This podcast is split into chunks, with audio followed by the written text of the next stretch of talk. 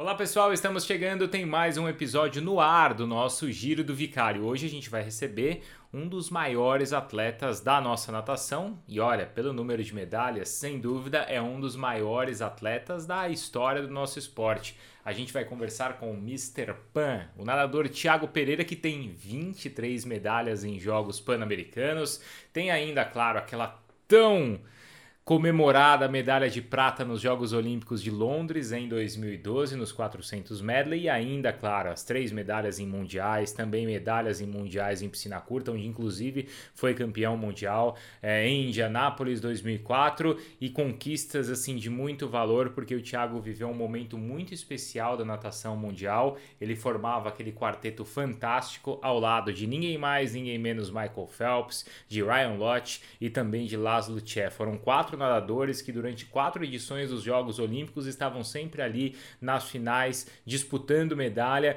e o Thiago conseguiu todas essas conquistas vivendo nessa geração. Então essa conversa tem muito da carreira do Thiago Pereira dentro da água, mas também hoje ele como empresário fora das piscinas, ele consegue também se envolver com o esporte, promovendo grandes eventos, seja para natação na base com o troféu Thiago Pereira, mas também em outras modalidades esportivas. O Thiago está agora organizando, por exemplo, o troféu Ayrton Senna de kart. Então é mais uma prova interessante com a marca, com o carimbo de um dos maiores nomes do esporte brasileiro, tá? Aliás, Thiago também segue atleta, mas agora no beach tênis e ele vai contar isso pra gente também, tá? As medalhas e as lições de Thiago Pereira agora aqui no Giro do Vicari.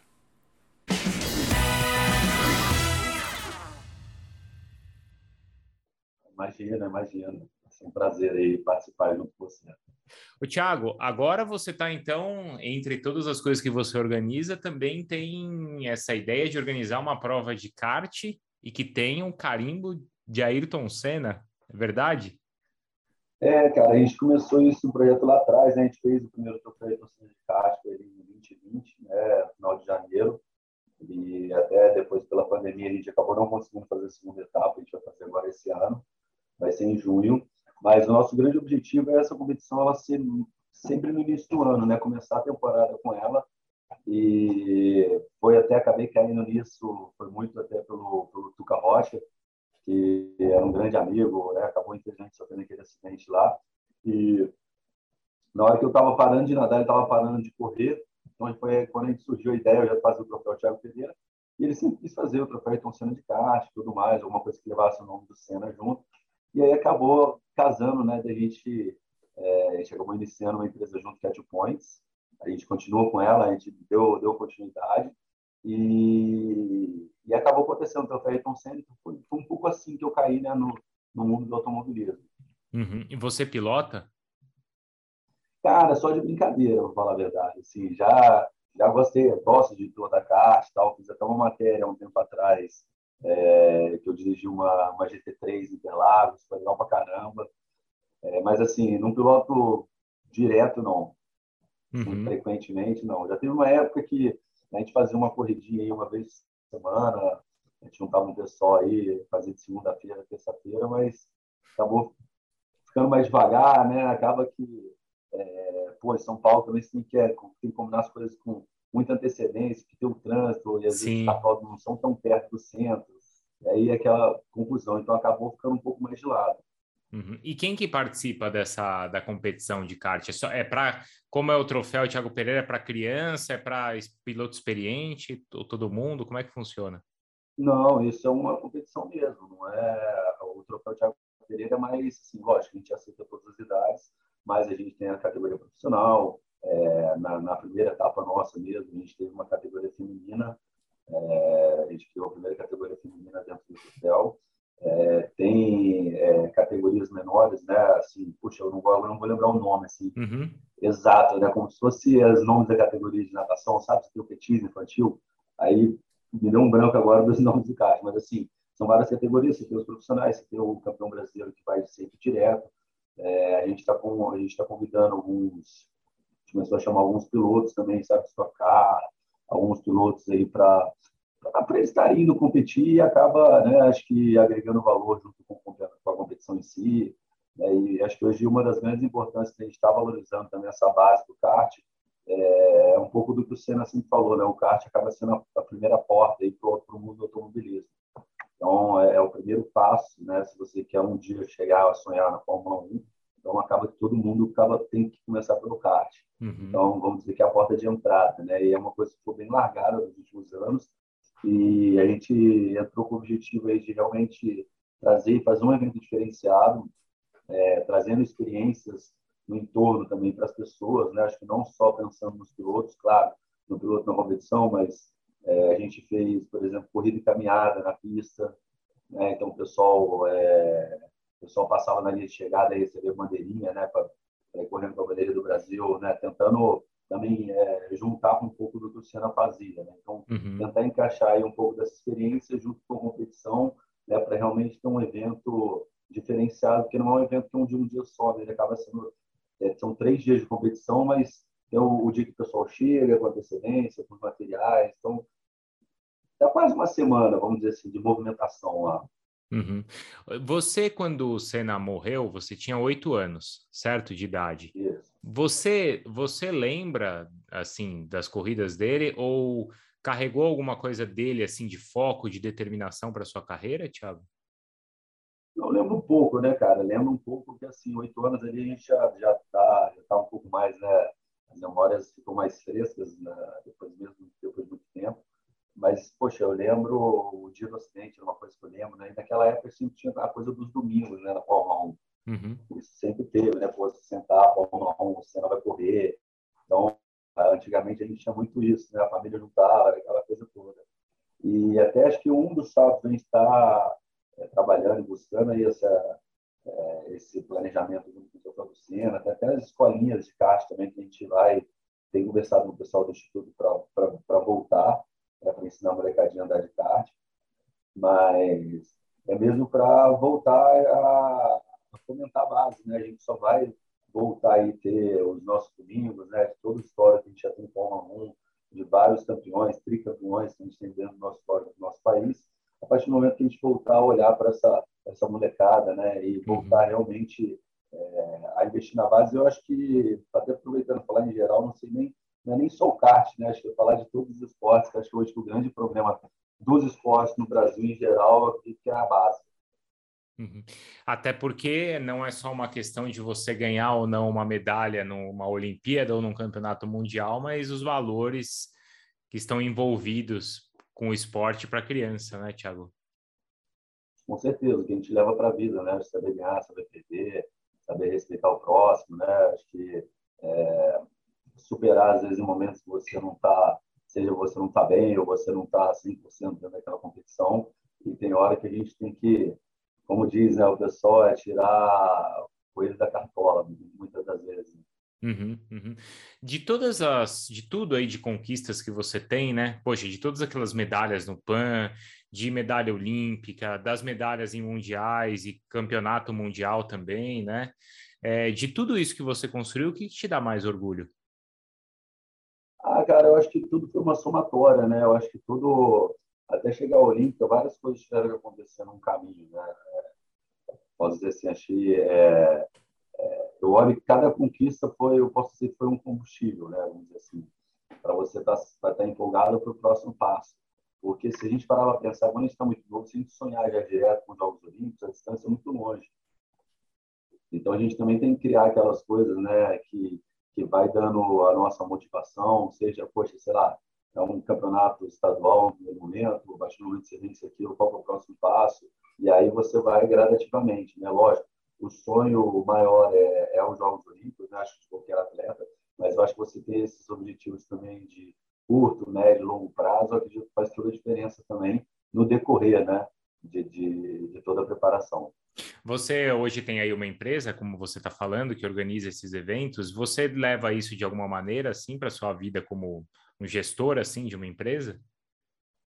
A gente é, tá com muito aprendizado, né? Aqui na, na pela a gente faz os eventos, é, a gente faz até mais algumas outras coisas. A gente é, até consegue, por exemplo, a gente fechou a parceria do, é, com o Comitê Olímpico junto com a Prevent, né? A gente praticamente fui ali o mediador né, da, da parceria dos dois, acho que vai ter muito para somar ali para os atletas em si, a parte é, médica, uhum. né, exames. Então, tá, vai ter uma base nova aqui para todos os atletas de São Paulo.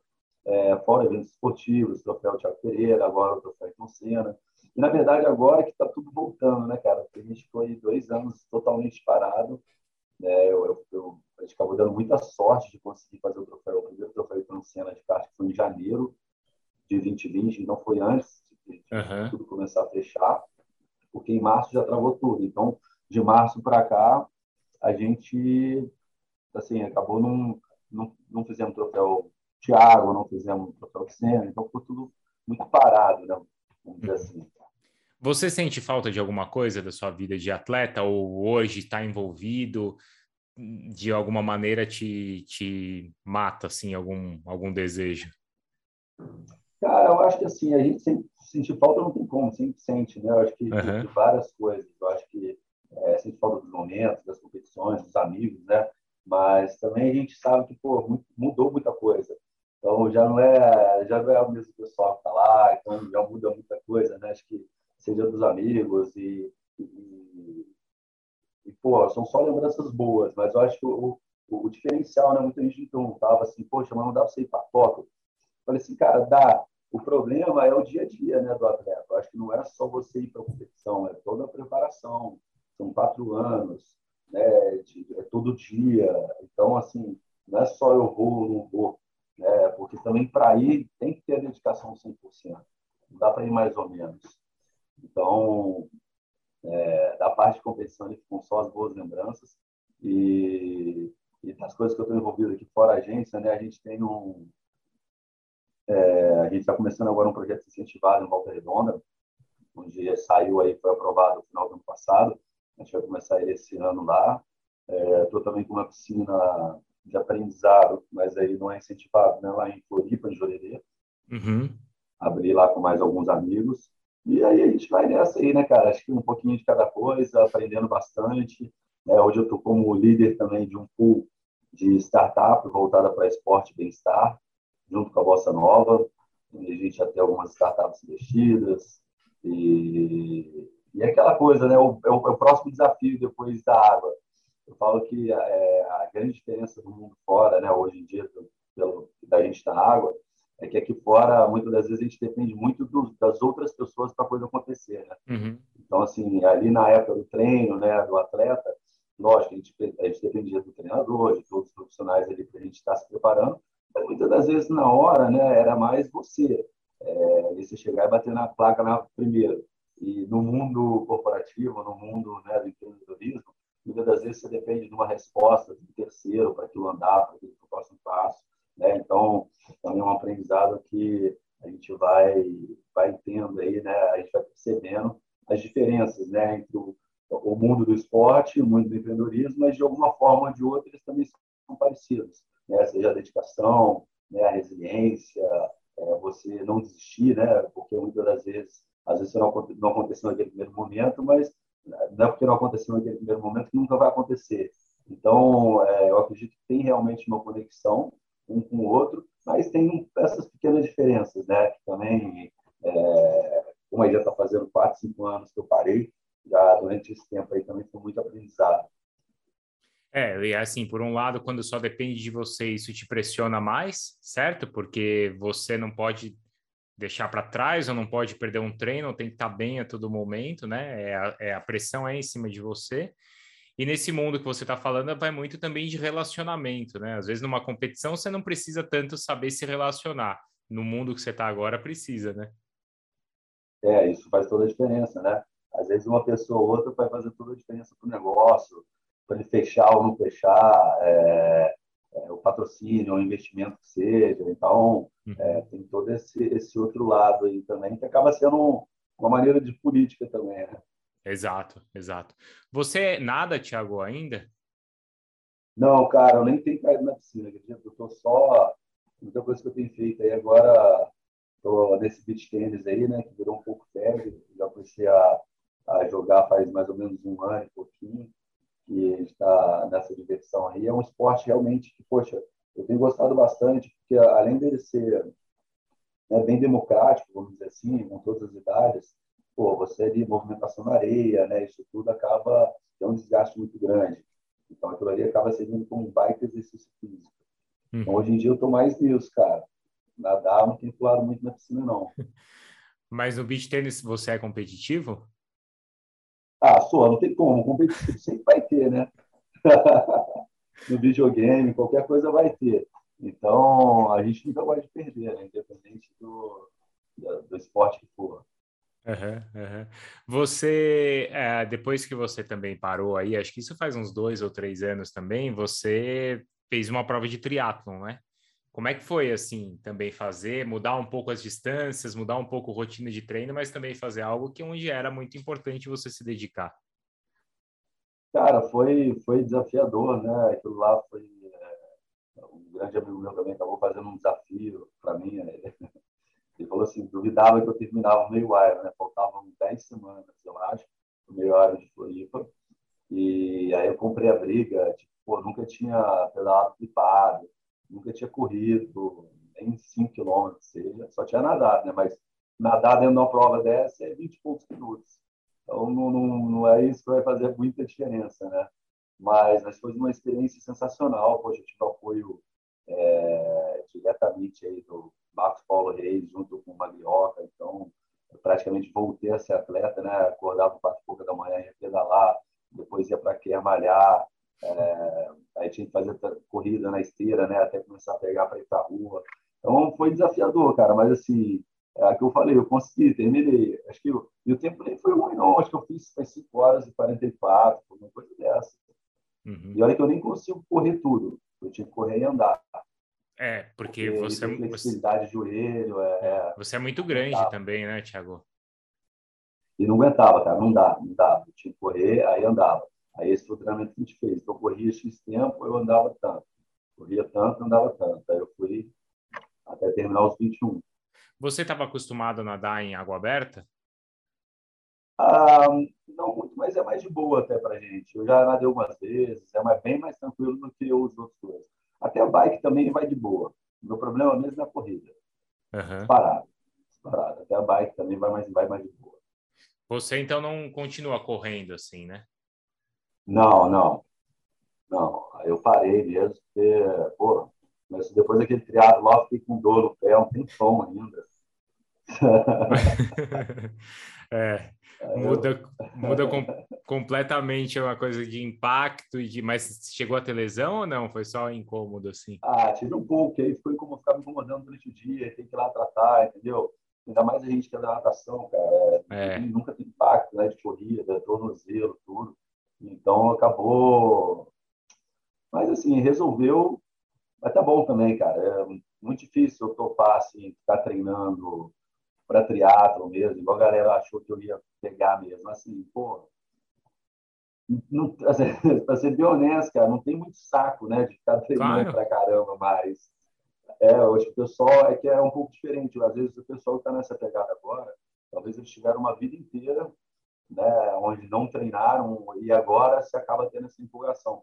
E para a gente é muito o contrário, né, porque pô, a gente vem de uma vida inteira treinando igual doido, né, desde moleque, desde pequeno, e, e aí, pô, quando você para, você quer, né, pô, vamos ver outras coisas e tal. Eu falei, pô, muito difícil. O pessoal começou a falar, você fez o meio hora, agora vamos fazer o inteiro. Eu falei, não, tá bom, cara. Para que fazer duas vezes? Já tá bom, já, já deu para ver que, que sai, né? Isso. Se quiser, sai. E outra, o inteiro é muito mais treino, né, cara? Você tá louco. É. O inteiro é massacre, né?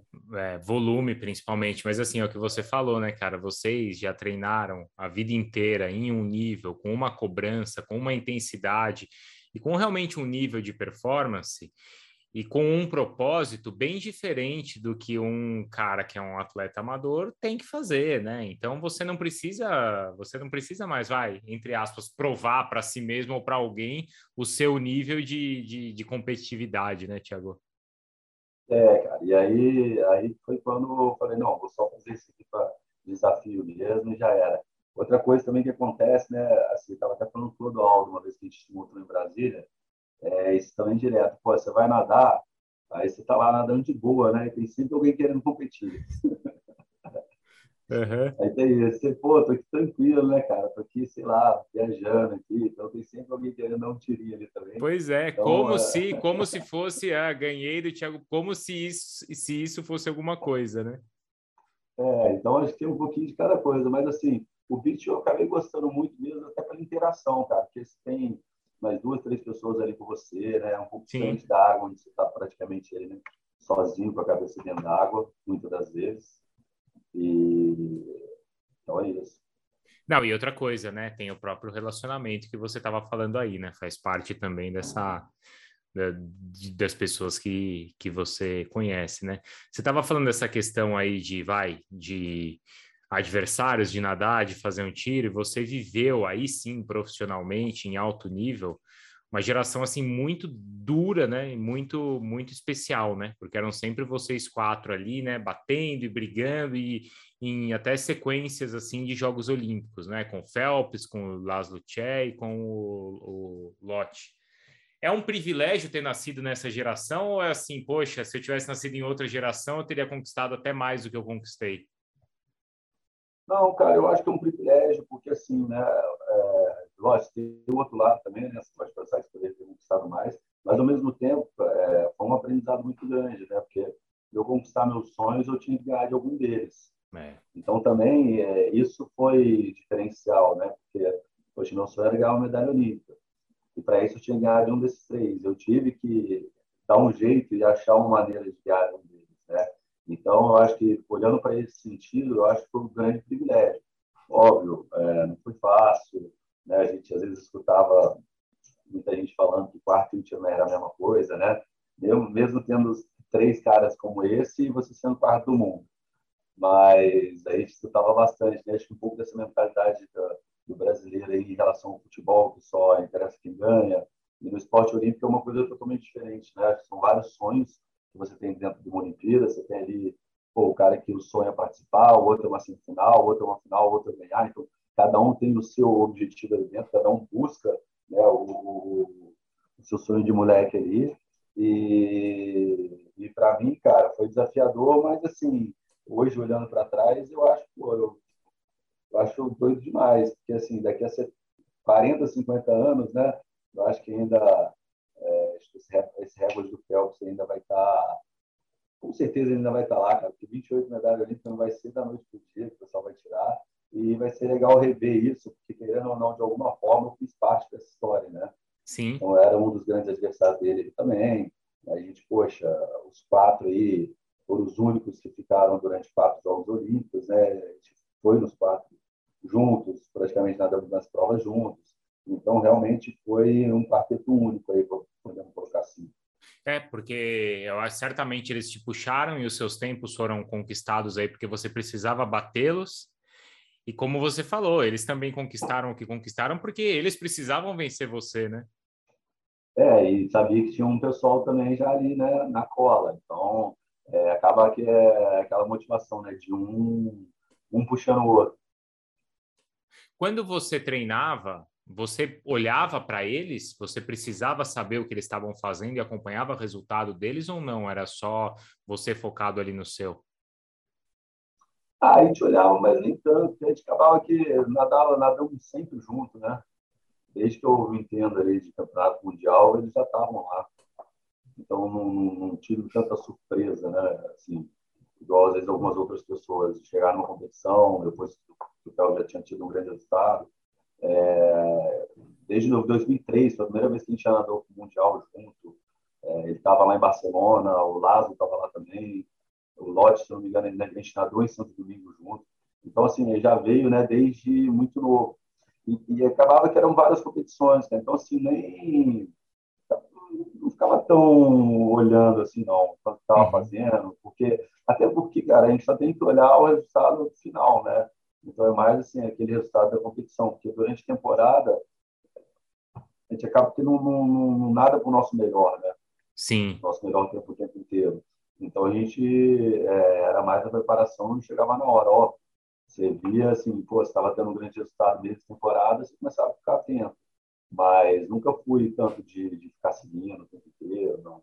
Uhum.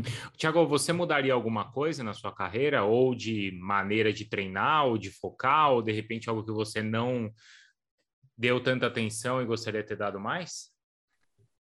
Cara, não mudaria, porque, pô, mudar também é, tem os dois lados, né? Ter o que não pode dar certo e, deu, né? Que não, não uhum. assim, é, falo, pô, meu grande sonho era conquistar a medalha olímpica, ela tá lá. Então, pô, a gente teve aí, é, consegui bater o recorde mundial, é, fui campeão mundial, é, conquistei medalhas em mundial de longa, mundial de curta. Eu acho que em todas as competições, cara, eu tenho medalha em... Eu, acho, eu não tenho só na ESL, porque quando ele começou depois que eu parei. Sim. a ISL lá. Mas de resto, cara, a gente foi em todas. É, Pão Pacífico, Mare Nostro. Então, eu não trocaria nada, não. Acho que faria tudo de novo. Uhum. A gente estava falando da formação e algo importante, muito importante na natação, e acho que você passou por isso também quando você era muito pequeno, é, os acidentes que acontecem aí no país todo, de afogamentos, né, com crianças. Estava até vendo uns números assim de como a segunda maior causa morte de crianças no Brasil entre 0 e 4 anos, né, é o afogamento. E entre as crianças até mais velhas, de 4 a 12 anos, também o risco é muito grande nas piscinas, não só por saber ou não nadar, mas aquela questão de sucção assim de bombas, né? Você passou por isso e, e qual é hoje a importância que você vê na natação para evitar essas mortes? Cara, hoje eu acho assim, é, acho não, né? Com certeza falo até com, é, com conhecimento. É, hoje eu acredito que pô, natação ela tinha que ser obrigatória em todas as escolas, né? É o único esporte que é, pode prevenir, não vou falar salvar a vida, mas ele previne, né? A aula de natação é prevenção, é segurança. Até isso, o nosso projeto Nadando com o Thiago Pereira é isso, é prevenir afogamento, é o pessoal começar a ter um, aquele primeiro momento com a água, começar a aprender os primeiros passos dentro da piscina, né? E, e com aulas de natação a gente consegue reduzir 80%, é muita coisa, é um dado muito grande. É, e com isso, cara, a natação é um esporte onde, é, poxa, você pode evitar isso, né? Você previne isso. E se você faz um projeto como esse, você ao mesmo tempo você está aumentando sua peneira, você está aumentando praticantes, uhum. com isso você está aumentando a chance de achar mais talentos, porque muitos desses praticantes eles vão parar, mas alguns vão gostar e vão continuar. Você está aumentando a chance de ter novos talentos lá na frente e a gente está prevenindo causa de morte, né? Eu acho que isso é, é um valor ainda maior do que todos os outros, né? Fora é, estimular a prática de esporte e, e, tudo mais. Então, eu realmente acredito dentro desse poder que a natação tem. Eu acho que todo mundo, independente da, do seu esporte, da sua profissão, você deveria aprender a nadar. De alguma forma, o pessoal brinca muito comigo hoje com o Luca, por exemplo, meu filho. O pessoal fala assim, e aí, ele vai nadar, ele vai nadar? Eu falo, cara, ele vai ser obrigado a aprender que ele vai fazer de carreira de esporte, o que ele vai fazer, depois a escolha dele. Mas aprender a nadar, ele vai ter que aprender. Uhum. Ele não vai ter muita escolha, não. Por uma questão de sobrevivência, né? É, é. Voltando uma questão aqui que passou enquanto a gente conversava dos quatro, como era a relação entre vocês ali? Vocês tinham amizade ou era só essa relação? Você contou, claro, que desde, desde sempre se conheceram e se encontraram nas provas, né? Mas como que era a relação? Cara, já encontrei com o Michael algumas vezes, assim, é, a gente até se fala mais bem pouco. O Ryan, que eu tive bem mais contato, bem mais amizade, até pelo fato de eu ter treinado com ele na fora durante o tempo. Né? Ele, ele médico estava lá na Califórnia também, nadava um pouco com a gente lá na, na USC. E o Lázaro, ele sempre foi um cara mais fechadão, então falava meio na competição, mas ele sempre, era sempre mais na dele. Mas nunca tive um problema nenhum, acho que sempre aquele respeito né, um pelo outro, né, um pós-prova, é, sempre cumprimentava, então nunca teve é, nunca teve nada diferente. Uhum, uhum. Nunca teve uma intimidação ou uma, ou uma amizade acima do. Não? Não, não. Mas você conseguia enxergar e falar assim: hum, hoje o cara tá bem, hum, hoje não é tanto o dia dele. Você conseguia identificar isso ou você estava tão concentrado ah, que cara, você não olhava? Não, mas é uma coisa, não, mas é umas coisas assim que a gente até aprendeu depois, que isso aí é uma coisa que está fora do meu controle, né? Então, é, o intuito era sempre a gente tentar focar na nossa prova, porque pô, se está bem ou não, aí já tá, já são coisas que eu já eu não consigo controlar.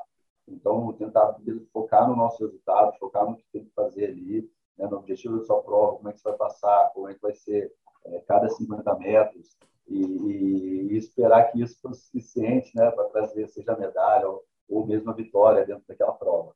Uhum. Você gosta de assistir hoje esportes, natação ou tênis ou outro esporte que você acompanha? Cara, eu assisti os jogos, né? Eu fui, fui para os jogos, eu concorri ali à, à comissão de atletas, CICOI, é, então estava lá presente. Gosto, assim, é, igual, né, cara? Teve muito pouco evento, começou a ter agora no final do ano para cá, né? Durante esse período. E, então, assim, acompanhei logo depois que eu parei, e aí realmente depois desse tempo aqui ficou bem off. Então, agora a gente já volta essa semana, eu já sei, é, agora já começa aí as seletivas, né? Tem campeonato mundial esse ano, é, 150. Então, o time, o time do Brasil já está lá, já vai para o Rio fazer seletiva esse ano. Vamos disputar lá, vamos ver o time que vai representar a gente lá em Budapeste. É, tem grande chance de eu ir para Budapeste também, já que eu faço parte da comissão da FINA. Estamos só resolvendo aqui alguns últimos detalhes, se eu vou conseguir ou não de data, mas tem grande chance de eu estar lá presente também. Uhum. Nessas, nessas comissões, o que, que é discutido e por que você queria entrar na, no, no grupo dos atletas do COI? Cara, a votação, né, do COI, e uhum. o objetivo, como eu já fiz parte da, da comissão do COI, da FINA, e dessas comissões, a gente teve, sempre teve algumas vitórias, né? Então, na época da, do COI mesmo, do COB mesmo, é, a gente não tinha, atleta não tinha poder de voto, hoje a gente já tem, hoje a gente já vota para presidente, mudamos bastante coisa, assim, até antes da gente sair. Então, hoje ela ficou uma comissão totalmente independente, eu acho que com, da maneira que tem que ser.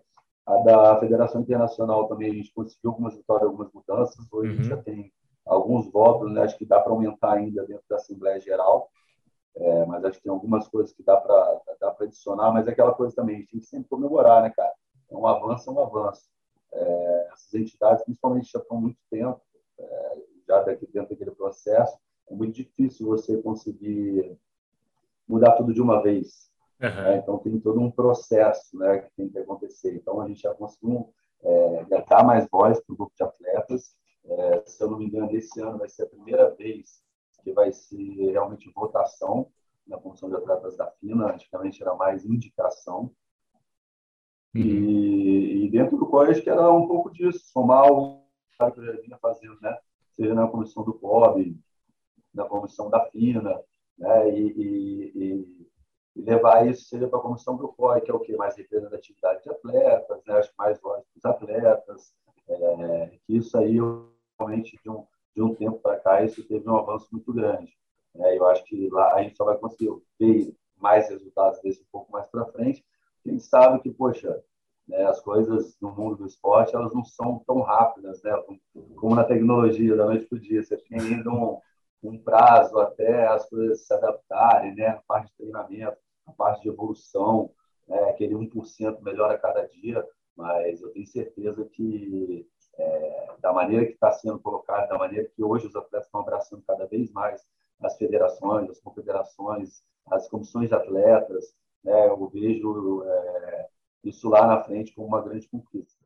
Legal. Tiago, obrigado, viu, pela sua atenção aqui conosco, por compartilhar um pouco aí das suas histórias, dos seus aprendizados. A gente vai seguir acompanhando o seu trabalho aí, promovendo esses eventos também, e principalmente esses relacionados ao esporte na base, que acho que é sempre a nossa, nossa função aí acompanhar e principalmente ajudar a divulgar e prestigiar de alguma forma. Obrigado, viu? Boa, boa. Obrigado você, Bruno. Acho que isso é, isso é importante, né? Acho que a gente poder divulgar e juntar quanto mais gente aí, os amantes de esporte, tá junto, acho que só tem a somar, né? Eu falo isso sempre, acho que independente do esporte que seja, né? Se você, igual que a gente falou, automobilismo, natação, vôlei, o que for. Acho que o importante é a gente abraçar a bandeira mesmo do esporte em si e é, pratique o que você quiser, né? Acho que cada um gosta do, do esporte que for, mas de alguma forma ou de outra, esteja sempre aí no mundo do esporte praticando, que a gente sabe o quanto isso é importante para a saúde das pessoas e para a vida das pessoas. Boa, obrigado, um abraço. Valeu, falou.